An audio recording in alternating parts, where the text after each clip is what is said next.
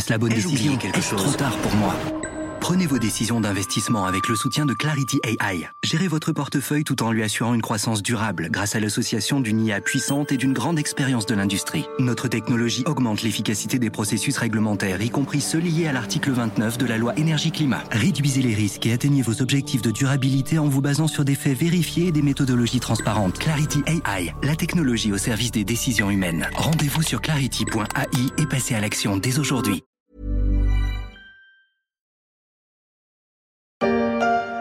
N'est-ce pas stupéfiant, Henri? Ce qui gît là, à l'intérieur de ce crâne, est un cerveau humain développé artificiellement. Chaque cellule, chaque circonvolution est prête, et attendant que la vie se manifeste. Regardez, l'orage arrive au-dessus des montagnes. Il sera là très bientôt. La manipulation du vivant vu en 1935. C'était un extrait de La fiancée de Frankenstein. Le film est alors un sommet dans l'angoisse. La bande-annonce déconseille aux personnes cardiaques de venir le voir. L'ambiance est gothique à souhait et les acteurs grimacent dans un style très expressionniste. À l'époque, certains rêvent d'humains sur mesure. L'eugénisme est une théorie dans l'air et des horreurs nazies seront faites en son nom un scientifique chinois que le monde entier a accusé d'avoir pratiqué cet eugénisme vient de refaire surface. Il avait fait naître, il y a cinq ans, trois bébés génétiquement modifiés.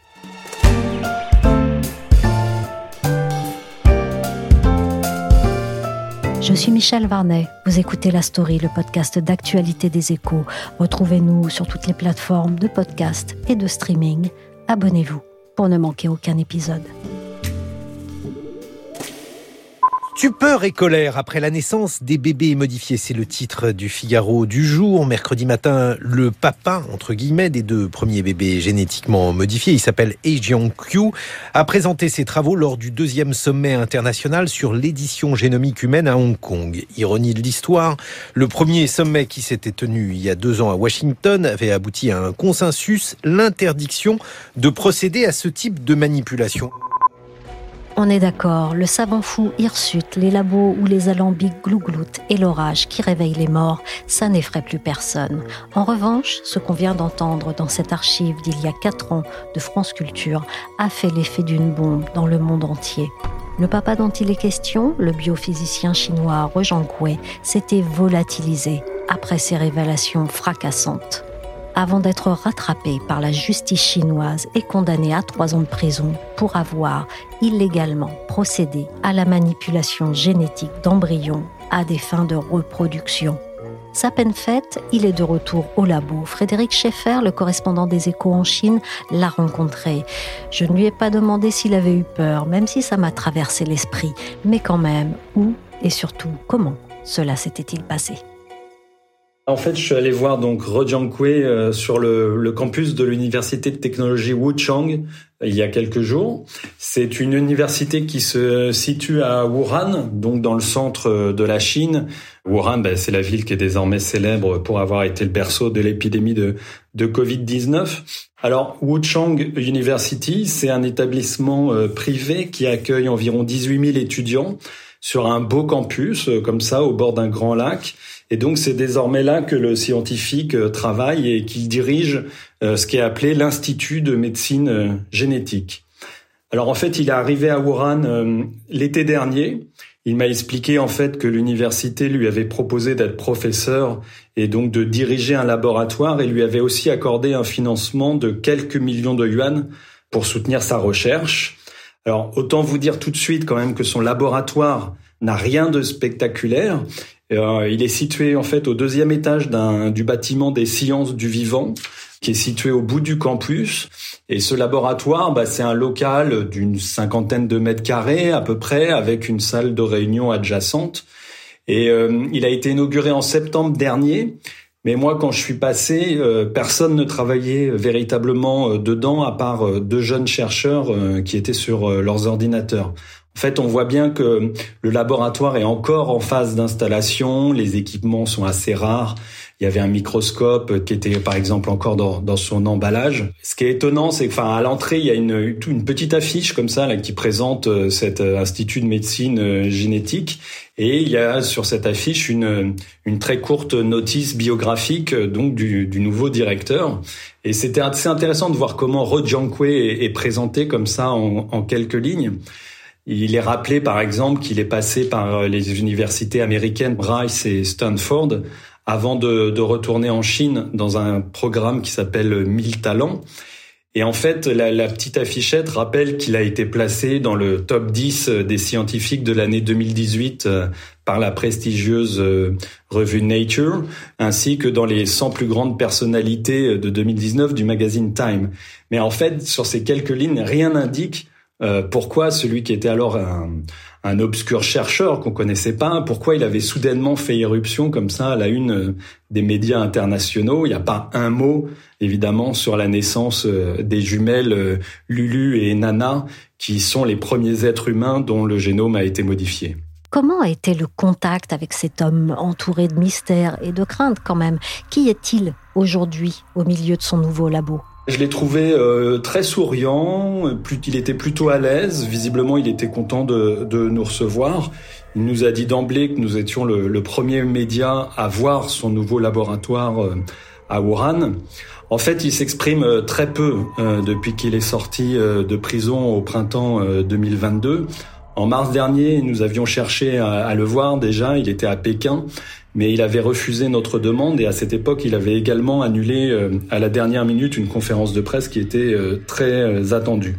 Alors il veut pas trop parler de sa vie en prison, ni même des conditions de sa sortie. Ce qu'on sait, c'est qu'il avait voulu ouvrir un, un laboratoire près de Pékin l'an dernier et qu'il a aussi cherché à travailler à Hong Kong, mais que son visa lui avait été refusé à la dernière minute. Et donc il a atterri à Wuhan l'été dernier. Alors pourquoi il a accepté de nous recevoir euh, Bon, c'est pas évident, mais je pense qu'il est à la fois en quête de réhabilitation et qu'il a clairement envie de parler de ses nouvelles recherches. Il a sans doute besoin d'exister euh, médiatiquement, à défaut d'avoir une reconnaissance scientifique. Mais c'est compliqué et c'est pour ça que sa parole euh, est rare, car autant il est assez prolixe pour parler de ses projets de recherche actuels, autant il marche vraiment sur des œufs quand il s'agit euh, d'évoquer ce qui avait déclenché un scandale euh, planétaire euh, il y a cinq ans lorsqu'il avait annoncé avoir mis au monde les premiers bébés génétiquement modifiés. L'affaire a provoqué un tollé en Chine où les autorités ont ouvert une enquête. 120 scientifiques dénoncent une folie et une grave violation de l'éthique et des normes universitaires. Je dirais qu'en Chine, il n'y a um, pas de restrictions. Je veux dire des restrictions morales pour nous empêcher de faire ces recherches. Frédéric, on vient d'entendre une vidéo de 2018 de France 3 qui parle de l'effet d'effroi provoqué par la nouvelle des expériences de Rejean Que s'est-il passé après? Il faut rappeler que ça lui a coûté euh, très cher, puisqu'il a été mis au banc de la communauté euh, scientifique immédiatement après euh, ses révélations. Il a été assigné à résidence à Shenzhen, qui est la métropole au sud de la Chine où il venait d'effectuer ses travaux. Son université s'était totalement désolidarisée de lui. Puis il a été condamné en décembre 2019 à trois ans de prison dans un procès à huis clos. Que sont devenus ces bébés OGM qu'il a créés et qu'est-ce qu'il en dit, lui, aujourd'hui? C'est vrai que depuis cinq ans, euh, finalement, quasiment rien n'a filtré sur l'identité, euh, le lieu de vie, l'état de santé euh, des jumelles Lulu et Nana et d'Amy. D'Amy, c'est une troisième fille qui était née d'un autre couple en 2019.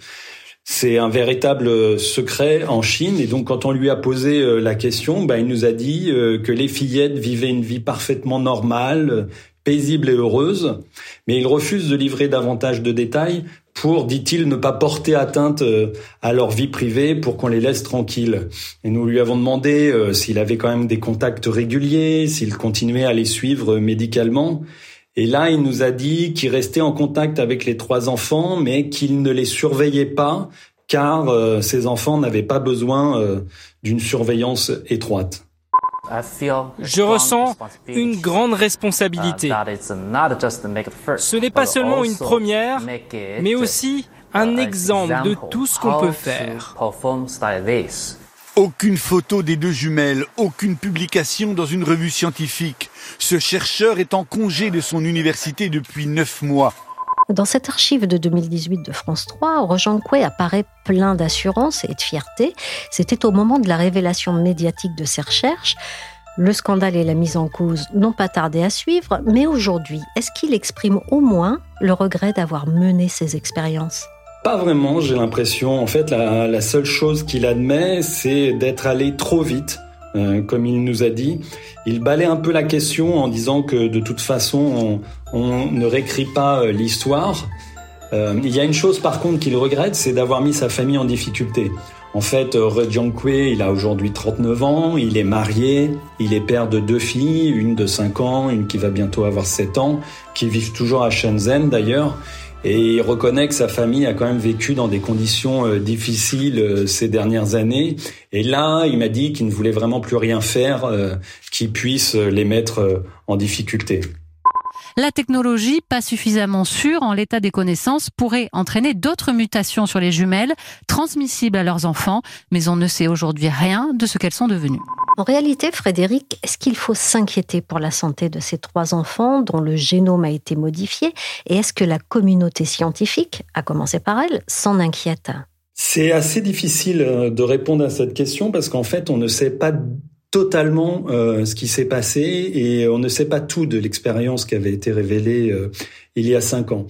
Alors peut-être faut revenir en quelques mots sur ce qui avait été fait à l'époque par Jiang Kue et son équipe. En fait, il avait utilisé une technologie de modification de l'ADN qui s'appelle CRISPR, qui est en fait une sorte de ciseau euh, génétique pour modifier un gène dans l'espoir en fait de conférer une résistance à l'infection par le VIH dont les pères biologiques des enfants étaient porteurs. Sauf qu'en fait, cette technique, elle n'est pas suffisamment stable pour effectuer une telle expérience, que le sujet de recherche ne valait pas la peine d'aller jusque-là, d'aller faire une modification du génome, parce qu'en fait, on sait comment empêcher autrement une éventuelle infection du VIH par un père porteur, et aussi parce qu'il a enfreint euh, toutes les règles, qu'il a fait abstraction totalement de l'absence de consensus dans la communauté scientifique sur euh, des essais cliniques de telle nature de modification du génome humain.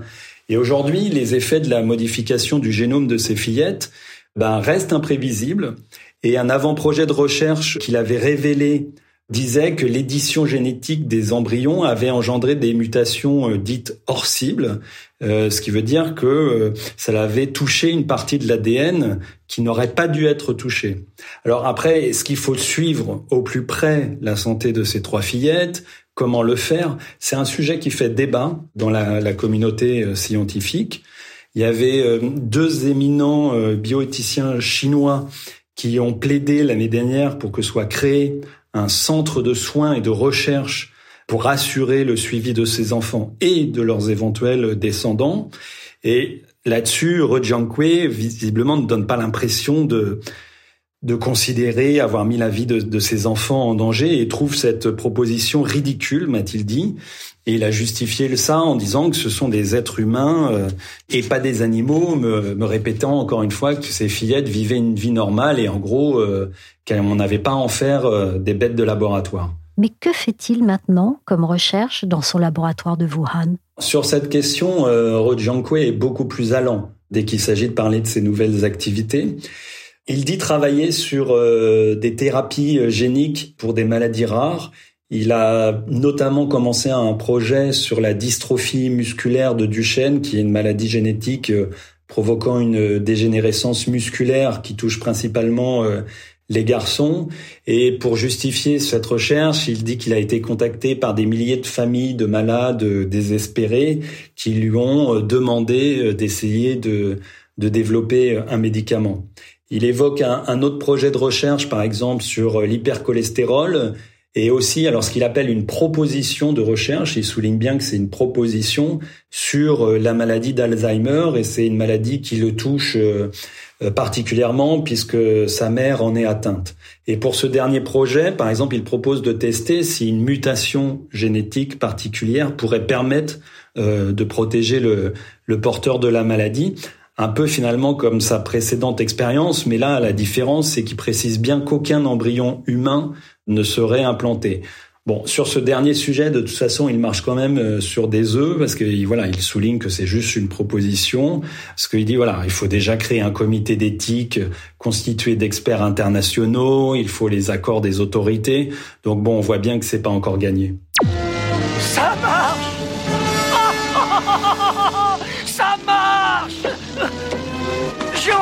réussi à inventer quelque chose qui marche Ça pour marcher, ça marche. Alors, on se demande comment il finance ses recherches. Est-ce que Rojan Kwe a de l'argent pour les mener et qui lui fait crédit aujourd'hui? Il nous a dit qu'il avait euh, plusieurs millions de yuan euh, qui euh, lui avaient attribués pour ses recherches par l'université de technologie Wuchang. Il nous a dit qu'il avait eu deux donneurs américains. Il nous a dit qu'il y avait aussi des familles chinoises de malades qui lui avaient proposé de l'argent mais qu'il avait refusé. L'an dernier, on sait qu'il avait également essayé de solliciter des milliardaires chinois du genre Jack Ma, le fondateur d'Alibaba, ou encore le, patron de Tencent, mais il nous a précisé qu'il n'avait eu euh, aucun retour euh, à ce sujet. Ce qui semble assez clair, c'est que il a des fonds pour mener des essais sur des lignées cellulaires ou sur des souris parce qu'en fait ça coûte pas grand chose. Mais si un jour il doit passer à des essais euh, de plus grande ampleur sur des animaux type des singes ou alors carrément sur euh, des essais cliniques sur des humains, là c'est vraiment une autre paire de manches parce qu'en fait les sommes nécessaires euh, sont d'une toute autre ampleur. Mais Frédéric, compte tenu de ce qui s'est passé, est-ce qu'il peut faire comme ça toutes les expériences qui lui chantent? Alors non, en dehors des considérations euh, financières ou même de ses compétences euh, scientifiques, on sait que sa condamnation à la prison en 2019 avait été assortie de restrictions sur ses travaux futurs. Quand on lui demande quelles sont ces restrictions, il refuse de répondre, mais selon les médias chinois à l'époque, il avait été dit qu'il lui était interdit de faire quoi que ce soit en rapport avec euh, la procréation humaine euh, assistée. Et c'est vrai que son retour bah, dans un laboratoire suscite un peu l'effroi et inquiète la communauté scientifique. Au printemps dernier, il y avait plus de 200 universitaires chinois qui, au cours d'une conférence à Pékin sur la science et l'éthique, avaient demandé aux autorités euh, d'arrêter ces travaux. Dans une tribune, ils avaient euh, qualifié la, la démarche euh, de Rejiankui de campagne de marketing trompeuse, je les cite, en faveur de la recherche sur les maladies rares. Et ils avaient dit que cette campagne de marketing n'avait aucun fondement scientifique ni éthique. Mais visiblement, ces critiques ne semblent pas le déranger. Encore un peu de patience. Je vais être bientôt le maître du monde. Frédéric, on a quand même une impression bizarre avec ce scientifique tendance toute puissance. Est-ce que Rejean est un personnage complètement hors sol? Oui, c'est un peu l'impression qu'il donne. Euh, bah, de toute façon, il a, il a perdu toute crédibilité euh, comme euh, scientifique. Normalement, le travail d'un chercheur, euh, ça doit être validé par ses pairs, et là, c'est plus le cas. On voit aujourd'hui, d'ailleurs, qu'il travaille pas dans une université publique chinoise, mais dans une université privée. Alors, quel est l'intérêt pour l'université de technologie Wuchang de l'avoir recruté? Ça, c'est assez mystérieux. Rojiankwe, quand il euh, nous parle, il nous dit qu'il rêvait de devenir un grand scientifique euh, comme Pasteur ou Einstein. C'était un peu son rêve quand il était euh, adolescent, que son rêve c'était de, gagner le prix Nobel. Mais il nous dit qu'il a changé ces cinq dernières années et que finalement aujourd'hui, seul lui importe la reconnaissance des malades qu'il pourrait soigner on a quand même l'impression que comme il y a cinq ans, il se pose toujours euh, en sauveur euh, de l'humanité, qui profite quand même de la détresse euh, des malades, mais que comme il y a cinq ans, cela reste quand même très peu crédible. Merci à Frédéric Schaeffer, correspondant des échos en Chine. La story s'est terminée pour aujourd'hui. Cet épisode a été réalisé par Willy Gann.